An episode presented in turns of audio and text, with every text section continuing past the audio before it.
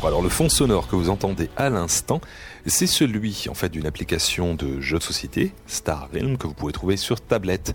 C'est le fond sonore que vous avez tout simplement sur l'accueil. Et bien évidemment, si vous entendez cela, c'est qu'aujourd'hui avec Emily, on a envie de vous parler de ce jeu Star Realm, jeu de deck building où l'on vous propose de bâtir un empire au détriment de votre adversaire. En gros, ça veut dire qu'on va se mettre sur la tronche, n'est-ce pas Emily Oui. Alors, quelques petites informations tout d'abord avant euh, de vous parler un peu plus du principe du jeu, de ses extensions et de vous donner notre avis. C'est un jeu qui est sorti en anglais, enfin en américain, en 2014. Les auteurs sont Robert Doherty et Darwin Castle. L'un et l'autre, on les connaît un peu, surtout pour vous si vous avez été joueur de Magic ou encore du jeu Ascension, puisque Robert Doherty est euh, l'auteur principal de ce jeu. L'éditeur anglais, enfin américain encore une fois, c'est White Wizard Games, et pour la version française, c'était Yellow. Star Realm, un jeu donc où l'on construit son empire dans les étoiles pour 2 à 4 joueurs. Les règles s'expliquent, allez, on va dire grosso modo si vous êtes un habitué de jeux de société en 10 minutes, et les parties peuvent durer, allez, un peu plus d'une demi-heure, voire peut-être trois quarts d'heure grand maximum. Oh, trois quarts d'heure, c'est beaucoup. Hein. Si on s'enlise, ça arrive de s'enliser. Mais par contre, par contre, ça peut durer beaucoup moins longtemps. C'est vrai. On peut aller un quart d'heure, ça peut. je crois qu'on a déjà fait des parties d'un quart d'heure, 20 minutes. Hein. Oh, même plus court. Would you like to know more? Alors, principe du jeu, jeu de deck building, je disais, explication un peu de ce terme, euh, si vous n'en êtes pas familier. En fait, vous commencez avec un deck de 10 cartes. Tout le monde a le même deck de cartes, donc euh, l'un et l'autre joueur. Euh, vous avez deux cartes qui vous permettent d'attaquer, puis huit cartes qui permettent de faire des achats. Et en fait, justement, au fur et à mesure de vos tours, vous allez acheter donc des éléments de jeu, que ce soit des vaisseaux, des forteresses, des avant-postes, et vous allez les ajouter à votre deck. Et celui-ci va commencer à grossir et vous allez ensuite le faire tourner toujours dans ce but, tout simplement de réduire l'influence de votre adversaire, de l'attaquer avec vos vaisseaux. Voilà le principe expliqué du deck building. Et au niveau de Star Realm, je parlais juste à l'instant d'ascension, on en retrouve les grands principes, donc un deck de départ avec 10 cartes identiques pour chaque joueur, et aussi une ligne d'achat, autrement dit vous avez une euh, pioche de cartes, on aligne les 5 premières cartes, celles-ci ont un coût, et avec les cartes que vous avez en main, vous pouvez en acheter un certain nombre, donc jusqu'à concurrence de tout ce que vous avez dans votre main, bien évidemment. Vous renouvelez aussi votre main à la fin du tour. Et dans le jeu de base, il n'y a que les événements qui manquent, et sinon on aurait pu dire que c'était ascension dans l'espace sans aucun doute. Donc le tour de jeu, vous avez une main de 5 cartes, vous l'utilisez au mieux pour faire vos achats, donc que ce soit parmi des vaisseaux, des forteresses, des avant-postes, parmi les cartes qui vous sont proposées au niveau de la ligne d'achat, cartes qui sont issues de la pioche, je le rappelle. Et ensuite, avec les vaisseaux que vous avez en main, donc les petits symboles rouges qui permettent de faire des dégâts, euh, la cible rouge, pour être très précis au niveau de l'iconographie, euh, vous lancez vos vaisseaux à l'attaque des points d'influence de l'adversaire. Et oui, encore une fois, c'est un jeu d'affrontement. Mais quel jeu? Vous commencez à deux joueurs avec 50 points d'influence. Le premier qui l'emporte, c'est celui qui réussit à réduire à zéro les points d'influence de son adversaire à ne pas jouer avec quelqu'un qui a du mal à perdre ou euh, de prendre des raclées parce que ça peut arriver de, prendre quand même quelques belles, euh, quelques belles raclées. Sinon, euh, c'est vrai que c'est un jeu qui est très nerveux. Euh, les parties tournent bien. On n'a pas besoin d'avoir fait du Magic, même si euh, on peut en, aimer les, mécaniques d'affrontement. Mais euh, je trouve que c'est un, bon jeu qui permet de s'initier au deck building parce que c'est pas non plus très très très compliqué et on voit vite quelle association on veut faire en fait en fonction du joueur qu'on est parce que chaque joueur est différent. Alors justement, pour que vous compreniez un peu plus, tu parlais de Magic, eh ben, ça me permet d'introduire justement les notions de couleurs au sein de mm. ce jeu. Dans Magic, vous avez cinq couleurs, et là, dans Star Realm, vous en retrouvez quatre. Donc il s'agit euh, des quatre factions. On va donner la couleur et le nom de la faction. On a les verts qui sont la faction Blob, on a les bleus qui sont la faction Fédération du Commerce, les jaunes qui sont l'Empire Galactique, et les rouges qui sont le Technoculte. Les verts, les blobs, nous permettent de faire quoi? Euh, la plupart du temps, c'est de l'attaque, mais de l'achat également. C'est-à-dire que souvent, ils ont les deux icônes, parce qu'il y a une iconographie qui est assez simple, mais qui nous permet aux joueurs à chaque fois d'identifier ce que la, carte permet de faire, donc attaquer, acheter ou récupérer des points d'influence, donc des points de vie, hein, pour simplifier. Et donc, euh, les verts, généralement, c'est de l'attaque et de l'achat de cartes. Voilà, alors l'iconographie, pour être encore plus clair, vous avez un petit drapeau vert qui s'intéresse toujours aux points d'influence, petite cible rouge qui est tout ce qui concerne combat, et la petite pièce d'or qui concerne le commerce. Et donc, pour l'utilisation de l'un ou l'autre de ces icônes, vous utilisez le chiffre qui est à l'intérieur. Autrement dit, si vous avez un 2 avec une cible rouge, ça veut dire que le vaisseau, ou en tout cas euh, la carte que vous utilisez, pourra faire 2 de dégâts sur votre adversaire. Donc le blob de l'achat, mais aussi euh, du dégât. Euh, le bleu, eh ben, c'est son opposé, pourrions-nous dire, puisque mm. c'est avec lui, c'est la faction, donc la faction euh, Fédération du Commerce, où l'on peut le plus facilement récupérer des points d'influence. Mais c'est le seul en fait, parce que j'ai regardé toutes les cartes, c'est la seule faction où on peut gagner des, des points d'influence, et vous pouvez aussi faire des achats. Sporadiquement, il y en a qui attaquent également, mais c'est vraiment plus Disons qu'en fait, ça, c'est le, coussin confort. Quand on sent mhm. qu'on on a perdu quand même euh, quelques points d'influence. Ça permet de remonter un peu. Voilà, de, respirer un petit peu. Euh, les couleurs, donc on a aussi le jaune qui, lui, principalement, hein, c'est encore une fois parce que chaque fonction a des manques, entre guillemets, mm. et une force. Et donc la force des jaunes, qui, je le rappelle, sont l'Empire galactique, cela va être de piocher des cartes Donc, vous comprendrez si vous êtes habitué d'Ascension ou d'autres jeux type Magic que quand vous n'avez que vos 5 cartes en main, bah déjà ça va limiter vos achats, ça va limiter vos attaques. Mais si vous pouvez utiliser des cartes qui, à un moment donné, pendant votre tour, vous permettent de disposer davantage de cartes, 6, 7, 8, voire encore un peu plus, bah forcément vous allez pouvoir faire des tours plus performants avec des combinaisons de cartes plus intéressantes. Les derniers, le technoculte, mes préférés, ils sont principalement orientés sur deux aspects. Dans les jeux de deck building, je vous le disais, on rajoute des cartes.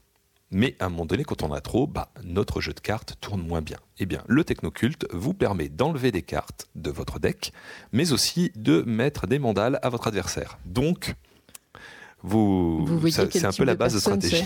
Vous voyez quel type de personne c'est maintenant. Voilà, il aime bien mettre des mandales et enlever des cartes. Voilà. On a fait le tour euh, des factions. Il faut savoir euh, que euh, sur cette base-là, donc ce jeu, c'est quelque chose qui est très addictif, en ce sens où les parties vont être nerveuses. Mmh. Vous avez cinq cartes en main, vous faites vos achats, vous faites vos dégâts, ça passe à l'autre joueur, ça revient à vous, ce qui explique pourquoi on parlait de durée de partie tout à l'heure, mmh. qui était sur un quart d'heure, 20 minutes, et ça c'est uniquement avec le jeu de base. Jeu de base qui, je le rappelle, est vendu dans une petite boîte pour 15 euros, euh, prix éditeur, donc euh, prix proposé par Yellow. Donc c'est vraiment tout petit prix et un jeu extrêmement addictif.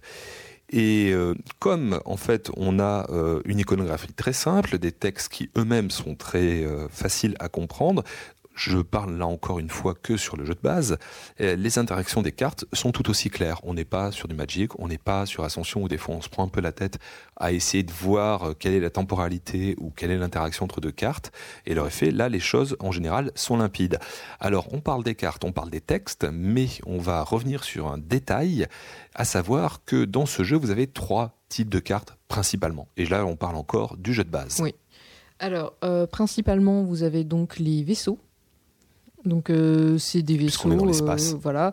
Donc ils vous permettent de euh, bah, faire des actions souvent d'attaque, ils vous donnent des points, etc., etc. Quoi, tout, tout ce qu'on vous a détaillé sur les factions. Vous avez les avant-postes. Alors les avant-postes, ce qui est bien, c'est que déjà quand vous les tirez, ils restent en jeu tout le temps devant vous. C'est-à-dire que les, à chaque tour, normalement les vaisseaux, vous devez les jeter. Alors que les avant-postes, tant que l'adversaire ne l'a pas détruit, ils restent devant vous. Donc en fait, ils sont bien parce que certains ont des pouvoirs qui se déclenchent à chacun de vos tours, euh, gain, euh, attaque, euh, quoi qu'il en soit, ce qui est écrit sur la carte. Et en plus, ils vous permettent d'être votre ligne de défense. C'est-à-dire que si jamais, avant de vous enlever des points d'influence, le joueur est obligé de détruire l'avant-poste. Ce qui n'est pas le cas du la deuxième type de base. Donc on a les vaisseaux, on a les avant-postes et aussi ce qu'on appelle les bases, enfin les bases toutes simples, qui en fait un bouclier gris elles, elles ne nous protègent pas, mais elles mm. restent en jeu par contre. Mais elles ont aussi des effets liés euh, aux différentes factions, euh, ajoutant et amplifiant les effets de ceux-ci. Exactement. Donc, vous l'aurez compris aussi, à certains moments du jeu, il faut arriver à dépasser la capacité des avant-postes pour pouvoir aller directement réduire les points d'influence de votre adversaire. Donc, un petit jeu qui a un encombrement très faible, un temps de jeu assez réduit, des parties nerveuses, des effets de cartes qui permettent d'enchaîner comme ça les combinaisons. C'est très très addictif et ça l'est davantage qu'Ascension. Comme l'un des deux auteurs de ce jeu est un auteur d'Ascension, c'est toujours assez récent de revenir sur celui-ci. Et il y a un truc, c'est que là, pour le moment, tous les deux, on ne parle que de jeux à deux. Oui, alors normalement, il est possible d'y jouer à quatre. Moi, j'ai pas trop testé, mais pour le coup, c'est autant Ascension, on peut y jouer à deux, mais je trouve que c'est pas, pas GG. Et à 4, c'est plus sympa. À plus, c'est vraiment, euh, j'ai l'impression, optimisé pour 4, euh, ou 3 ou 4, en tout cas à plus de 2. Autant euh, là, je... c'est vrai que le, le, plus intéressant, c'est vraiment de mettre des mandales. Enfin, voilà, c'est, oui, on est en confrontation directe. On est en confrontation directe, c'est simple. On va dire la personne en face de soi. Donc, il y a aussi voilà, le, fait qu'on tire au sort des cartes. Donc, des fois, le, ce qu'on a sur la ligne de mhm. la, ligne d'achat. La ligne d'achat est pas très intéressant pour, pour ce qu'on ce qu'on veut faire. Donc, il faut aussi savoir s'adapter un petit peu. Mais euh, on va dire que tout le monde part à égalité, alors que Magic, euh, souvent quand on est riche, on a plus de chances d'avoir des cartes qui ont des effets et qui, tabassent un peu plus. Quoi. Oui, parce qu'encore une fois, en fait, Star Realm est un, jeu à paquet de cartes fixes. Autrement dit, quand vous achetez une boîte dans le commerce, vous avez l'intégralité des cartes du jeu, ce qui est le cas aussi des extensions que nous allons évoquer euh, dans quelques instants. Mais comme tu le soulignes, Mini, moi je partage cet avis. En fait, c'est un jeu qui se joue à deux joueurs. Si vous avez envie de jouer à quatre, eh je vous propose moi d'essayer pourquoi pas Ascension dans sa version coopérative, autrement dit euh, deux équipes de deux joueurs qui s'affrontent autour du jeu euh, lui-même, donc Ascension. Stargate, ce c'est pas vraiment le cas. C'est vraiment un jeu qui reste intéressant fondamentalement à deux. Et alors, les extensions de Star parce que vous comprenez bien qu'avec un jeu qui est déjà sorti en 2014, qui a eu un assez gros succès du côté américain, mais aussi du côté français, il y a eu des extensions, bien évidemment.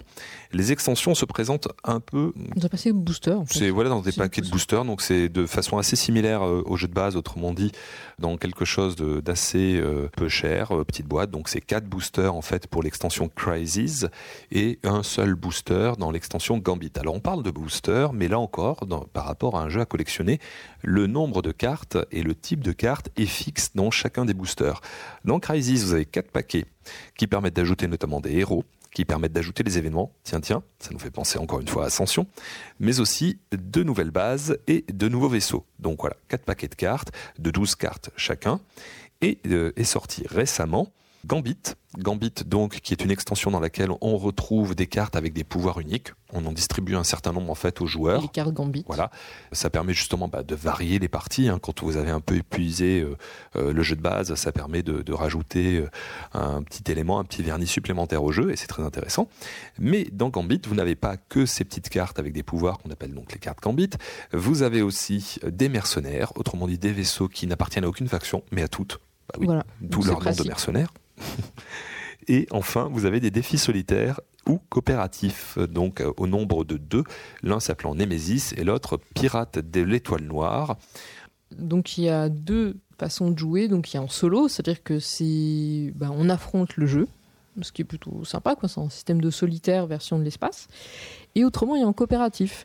Alors là, c'est un jeu, euh, il, faut, il faut utiliser les règles qui existent en multijoueur. Ce qu'ils appellent multijoueur, en fait, c'est quand on joue à quatre, en fait. Mhm. Et euh, en fait, vous, on peut affronter le jeu. Perso, en solo, ça doit être. le type qui arrive à battre à chaque fois, il, il, est quand même, à mon avis, costaud. Parce qu'en fait, pour ceux qui ont joué Ascension en, du mode solo, c'est un peu le, même principe où on enlève en fait une carte qu'on donne à l'adversaire, etc., etc., C'est un peu le, le même principe.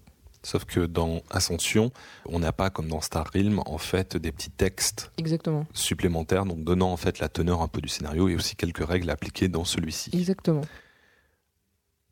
Star Realm, le jeu dont on vient de vous parler, jeu de deck building qui se joue à deux joueurs, vous aurez compris, c'est un gros coup de cœur pour tous les deux, euh, notamment ne serait-ce que pour son tout petit prix et ses heures de jeu infinies qu'il vous propose.